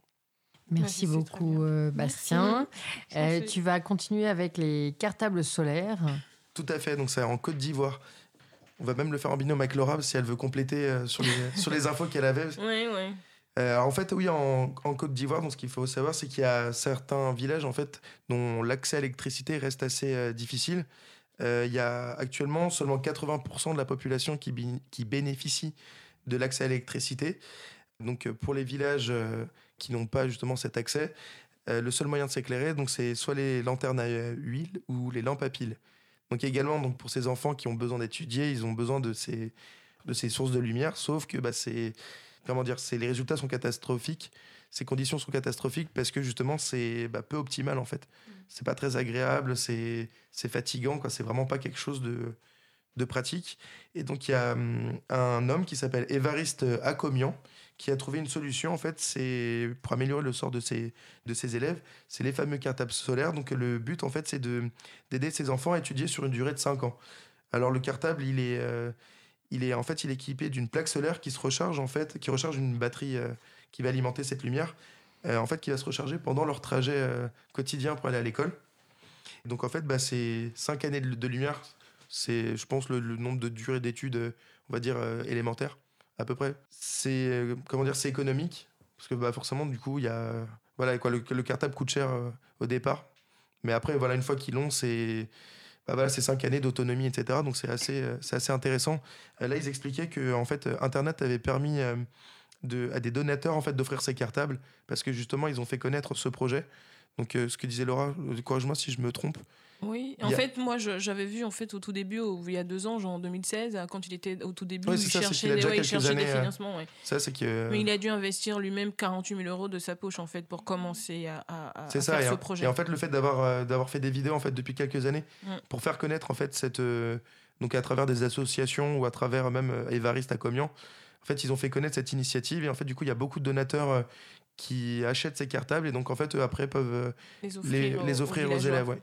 Et en fait, ce qu'il faut savoir pour la petite euh, touche d'espoir, c'est qu'en fait, d'ici 2025, euh, la Côte d'Ivoire souhaiterait fournir l'électricité sur la totalité de son pays. Mais donc, en attendant, bah, ces cartables solaires sont les bienvenus. Merci beaucoup. Chouette comme initiative. Ouais, c'est chouette, ouais. ouais. Ça c'est porte chouette. encore un peu de lumière, encore une victoire. Ah ouais, carrément. Ouais, exactement.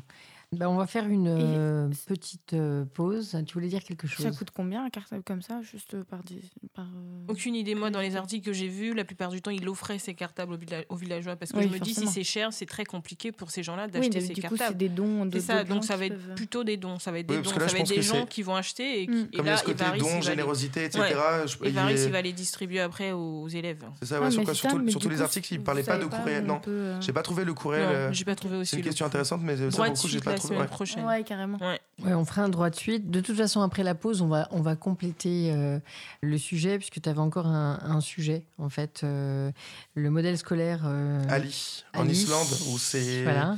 comment inverser la tendance, ou en tout cas les idées reçues entre les filles et les garçons, et euh, comment rendre les filles plus fortes et plus déterminées, et, avoir, euh, et favoriser la confiance euh, Ouais, ça, ça m'intéresse. en elles, ça. et comment aussi euh, faire en sorte que les garçons euh, aient euh, peut-être des comportements plus tendres, sans, sans que ce soit péjoratif, et justement avoir euh, cette... euh, et justement qu'ils voient ce, ce côté... euh, ce côté de tendresse, amicale, amitié, etc., euh, bah, qu'ils le perçoivent bah, pas comme quelque chose de honteux, mais comme quelque chose de naturel. Bah oui. Et voilà, et donc euh, ça crée justement une société qui, qui met un peu de côté bah, justement toutes ces idées reçues et tous ces principes euh, où les garçons en bleu, les filles en rose, euh, Mm, mm. comme, on, comme on a pu l'entendre avec euh, la- Damara Alves, la ministre euh, brésilienne qui, qui adore cataloguer. euh. Ah, mais ça, tu vas en parler après. Voilà, c'est hein. pour ça- c'est pour ça c'était un un petit teasing. euh. Là, c'était censé être Ah, une introduction, Bastien. Là, ça devient un sujet. Une très C'était bonne juste un intro, teasing, en hein, fait, Une très bonne intro avec toutes les parties. Là, vraiment, il va falloir retenir son souffle. On a hâte d'y être. Et donc, on écoute euh, tout de suite Dark Side de Bishop Briggs. Welcome to my dark side.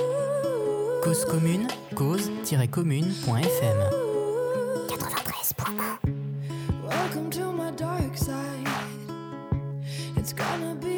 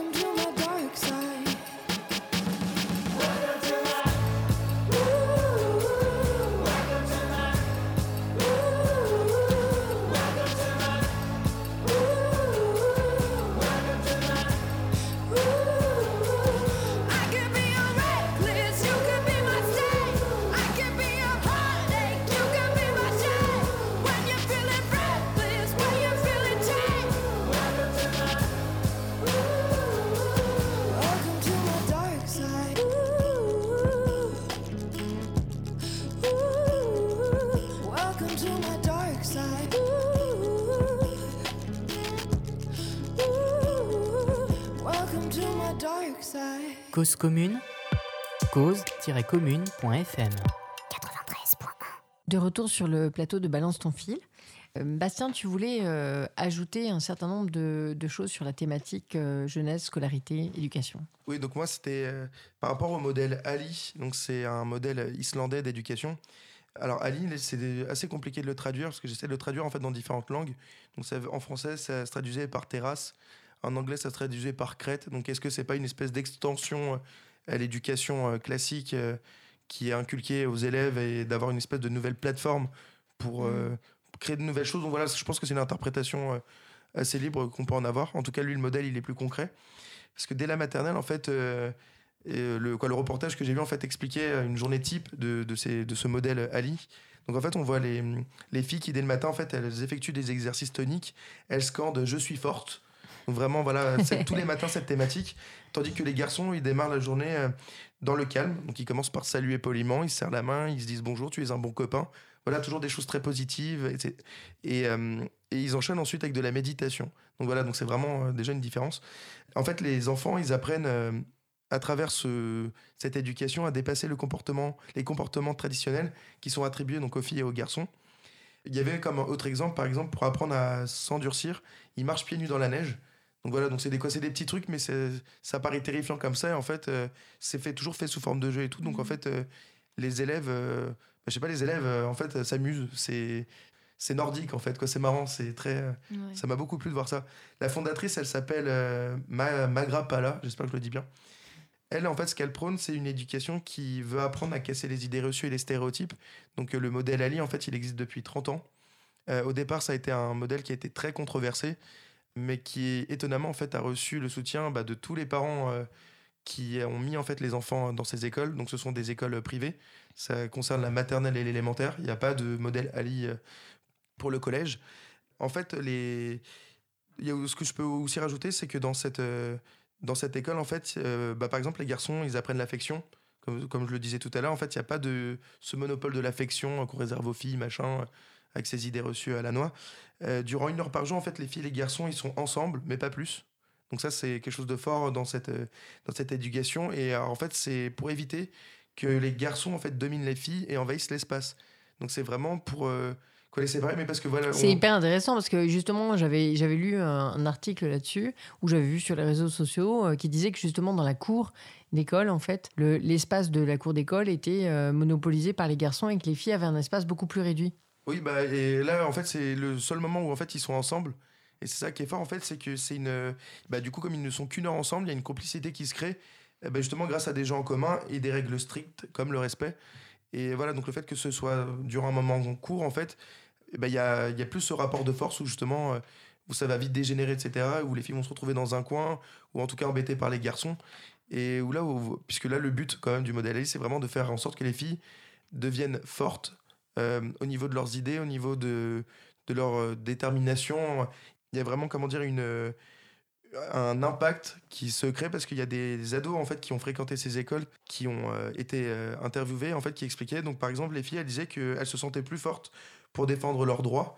Et les garçons, en fait, ils disaient que c'était plus important d'être gentil que d'être euh, brutal. Et ils le disaient en- vraiment très naturellement. Euh, Il y a... Donc ça, oui, ça je l'ai dit que l'école elle datait d'il y a 30 ans. Il y a... En Islande, actuellement, il y a un enfant sur 10 qui est scolarisé dans ces écoles, ce qui est pas mal. Et en fait, ce qui est d'ailleurs en fait fort de son succès, euh, parce que même euh, ce modèle en fait scolaire a reçu des prix, a reçu certaines distinctions.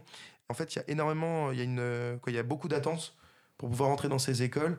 Et là, en fait, le modèle est en train de s'exporter en Suède et en Norvège. Super, bah écoute, merci. j'a- J'avais envie que tu reviennes sur un truc. Tu disais que les enfants devaient marcher dans, des, dans de la neige. Oui, en fait, pour les, pour les aider, si tu veux, à avoir, ce, ce, avoir cette euh, détermination, etc., et en fait, à montrer qu'ils peuvent surmonter les obstacles, en fait, le matin, pour avoir justement cette, euh, ces, ces exercices toniques, il y en a un qui consiste justement à marcher pieds nus dans la neige et à, et à se dépasser, en fait, et à montrer que c'est pas l'obstacle du froid qui va te va t'empêcher d'aller au bout de ton objectif. Et tous les enfants, filles Oui, comme les, garçons oui, font- tous les enfants le font. Tous les enfants le font. Et après, ce qu'ils montraient, c'est qu'il y a aussi un temps où les garçons, euh, alors ça, je crois que c'était surtout en maternelle, où en fait, les garçons, ils ont un moment où en fait, on les laisse chahuter entre eux, bon, évidemment sous contrôle des adultes, mais où c'est un moment où en fait, ils vont apprendre un peu à se à s'embêter, mais toujours euh, où ils vont se remercier à la fin, c'est-à-dire qu'ils vont se jeter des coussins, ils vont courir un peu, crier partout, et à la fin, ils vont dire merci d'avoir joué avec moi, tu as été un bon copain, euh, c'était agréable. Quoi. Voilà, il y a ces- c'est assez surprenant et c'est vraiment très intéressant. Je rappelle euh, pour Laura que qui n'est pas du Nord que euh, dans les pays nordiques et dans les pays aussi euh, la Russie etc si tu veux le rapport au froid et à la neige est un peu différent des gens qui se baignent dans des dans des trous qui font dans la glace des choses comme ça donc si tu veux là on est on est clairement pas dans la maltraitance Ah non, pas du tout. on est dans un dans une euh, plutôt une activité un peu c'est une vivifiante culture, en etc fait. Il que s'agit pas de rester une nuit dans la neige ou des choses comme ça hein. Non, parce que les parents savent que leurs enfants font ça et justement ils trouvent ça très bien. Par exemple, on voyait euh, le- l'exemple, je crois que euh, vraiment à vérifier, il me semble que c'est en Finlande. Moi au départ ça m'a ça m'a surpris parce qu'ils montraient en fait les activités manuelles que faisaient les petits Suédois dans les écoles, ce qu'ils appellent les écoles en pleine forêt où c'est un peu le retour aux sources. Mhm. Les enfants en fait à- dès l'âge de 3 ans apprennent à manipuler la scie, le marteau, à clouer des choses. Donc euh, quoi, moi un enfant de 3 ans, euh, jamais je lui donnerai déjà si je lui donne une paire de ciseaux, c'est parce que je suis à côté de lui et que À je veux pas qu'il se coupe les doigts. Mais c'est ça, c'est les paires, les paires spéciales, etc. Euh, et en fait, ce qu'ils expliquaient, c'est que dans tous les cas, le- les enfants, on pourra pas. on- en fait, on crée euh, des accidents parce qu'on les forme pas assez tôt à maîtriser justement les outils dangereux. Alors que si très tôt, on leur apprend à, à, bah, justement à se servir d'outils euh, un peu dangereux, en fait, ils- instinctivement, en fait, ils vont comprendre qu'il y a un danger. Donc, ça va être, ça va rentrer, euh, en fait, naturellement pour eux. Utiliser la scie, c'est coupant, donc ils vont y faire attention, ils vont savoir où mettre leurs mains. Mais parce qu'en fait, ça va être quelque chose d'habituel, c'est pas quelque chose d'exceptionnel.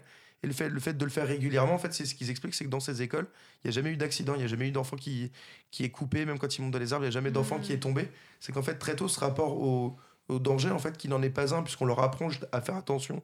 Mais on leur dit pas, euh, non, tu ne te sers pas ça, euh, je te l'interdis. Il n'y a pas ce côté, euh, c'est interdit, c'est tabou, etc.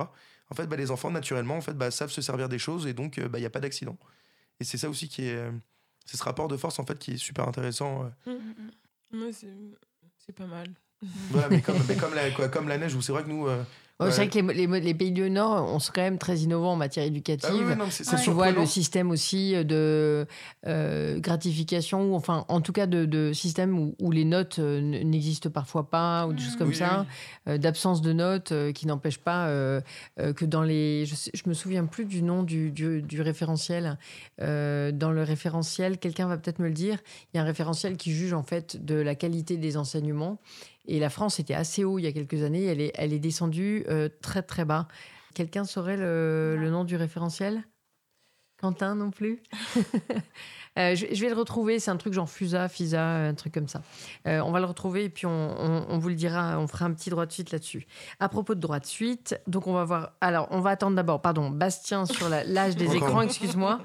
Euh, l'âge des écrans, et puis ensuite Laura nous fera un petit point, un petit droit de suite. Oui, juste pour compléter ce dossier euh, éducation jeunesse, il y a donc comme on sait tous, il y a une préconisation en fait qui qui dit que les enfants en fait euh, avant l'âge de 3 ans euh, ne devraient pas utiliser euh, des écrans, donc notamment à cause des des nuisances qui peuvent être provoquées donc suite à une, une exposition prolongée, donc comme la dégradation de la vue, les effets nocifs sur le cerveau, les retards de développement, l'addiction, les troubles de l'attention, du sommeil, du langage, etc.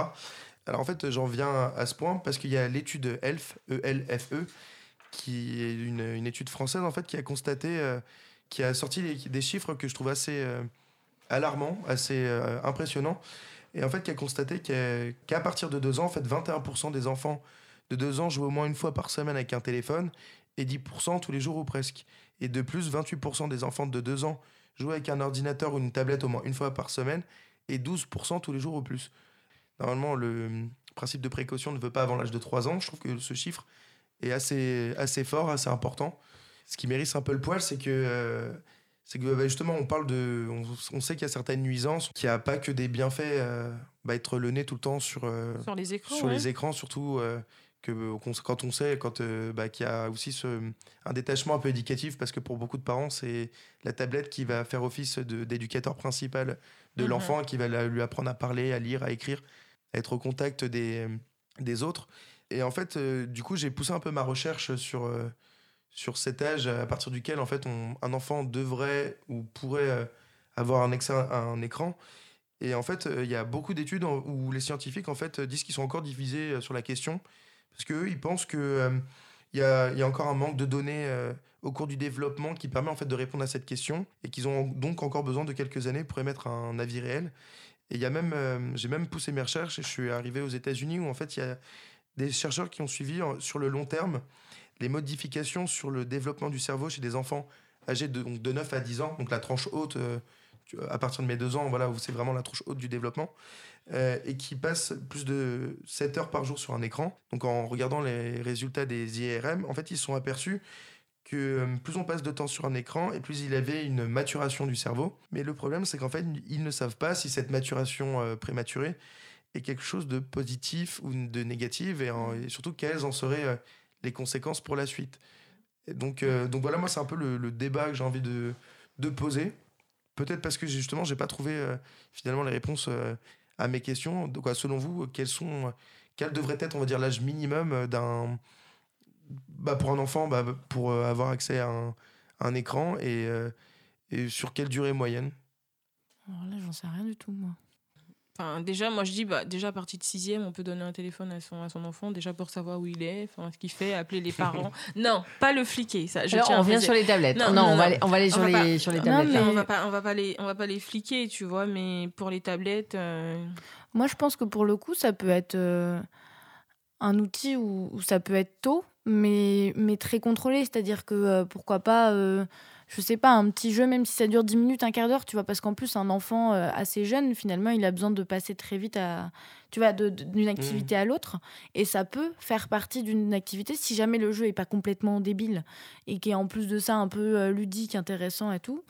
Si c'est 15 minutes, c'est pas une habitude, c'est plus un truc. euh, ça, ça fait aussi partie des outils dont il se servira plus tard. Donc finalement, c'est lui apprendre très tôt. 15 minutes quotidiennes. Pas forcément quotidien, mais Ouais. de temps en temps, tu vois, j'en sais rien. Mais pour le En coup, présence ça- du parent ou Oui. euh, Oui, y, y compris en autonomie dans sa chambre euh, plutôt contrôlé, ouais. Ouais. plutôt contrôlé. Pas forcément à côté, tu lui tiens la main, mais quelque chose, fin- enfin.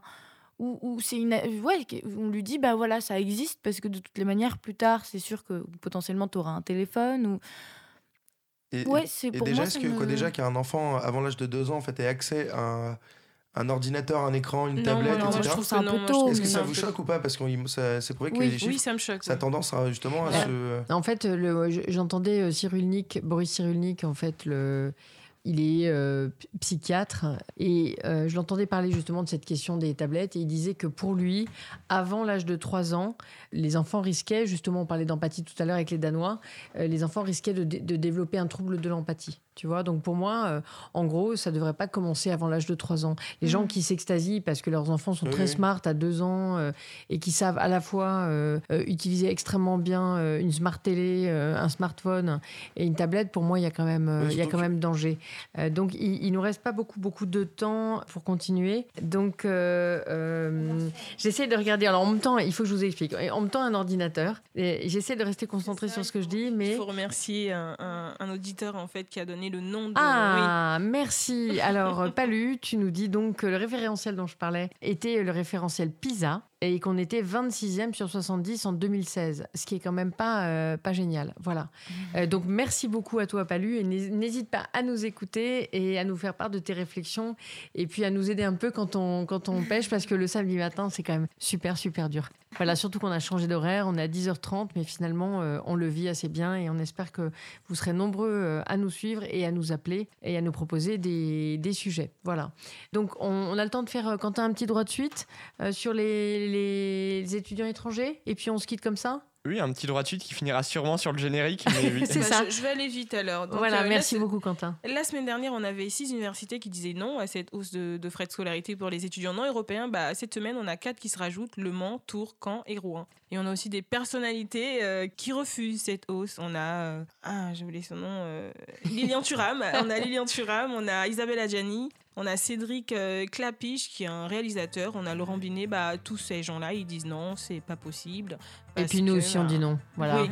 On, on dit non et on vous dit, euh, on Au vous dit au revoir. Au revoir, à la Merci. semaine Voilà. prochaine. On vous rappelle qu'il y a les marches, beaucoup de marches climatiques dans toute la France et à Paris, euh, y compris dans tous les pays du monde. Demain, le week-end. 27 janvier à Paris. Voilà, on vous reparlera, euh, reparlera pardon, de la Grande Marche de Mars et on fera un sujet là-dessus en fait post-marche euh, la semaine prochaine. Merci Bastien Alizé, Laura toi. et Merci merci. Quentin. euh, Merci Quentin. voilà À pour la, semaine prochaine, au revoir réalisation, pour la technique et la semaine prochaine pour tes sujets parce que là euh, on t'a épargné, tu as vu aujourd'hui. J'ai eu chaud, mais oui. Une fois ça peut arriver, mais la prochaine euh, tu t'y colles. Allez, on vous embrasse et à la semaine prochaine. Bon week-end. Bon week-end.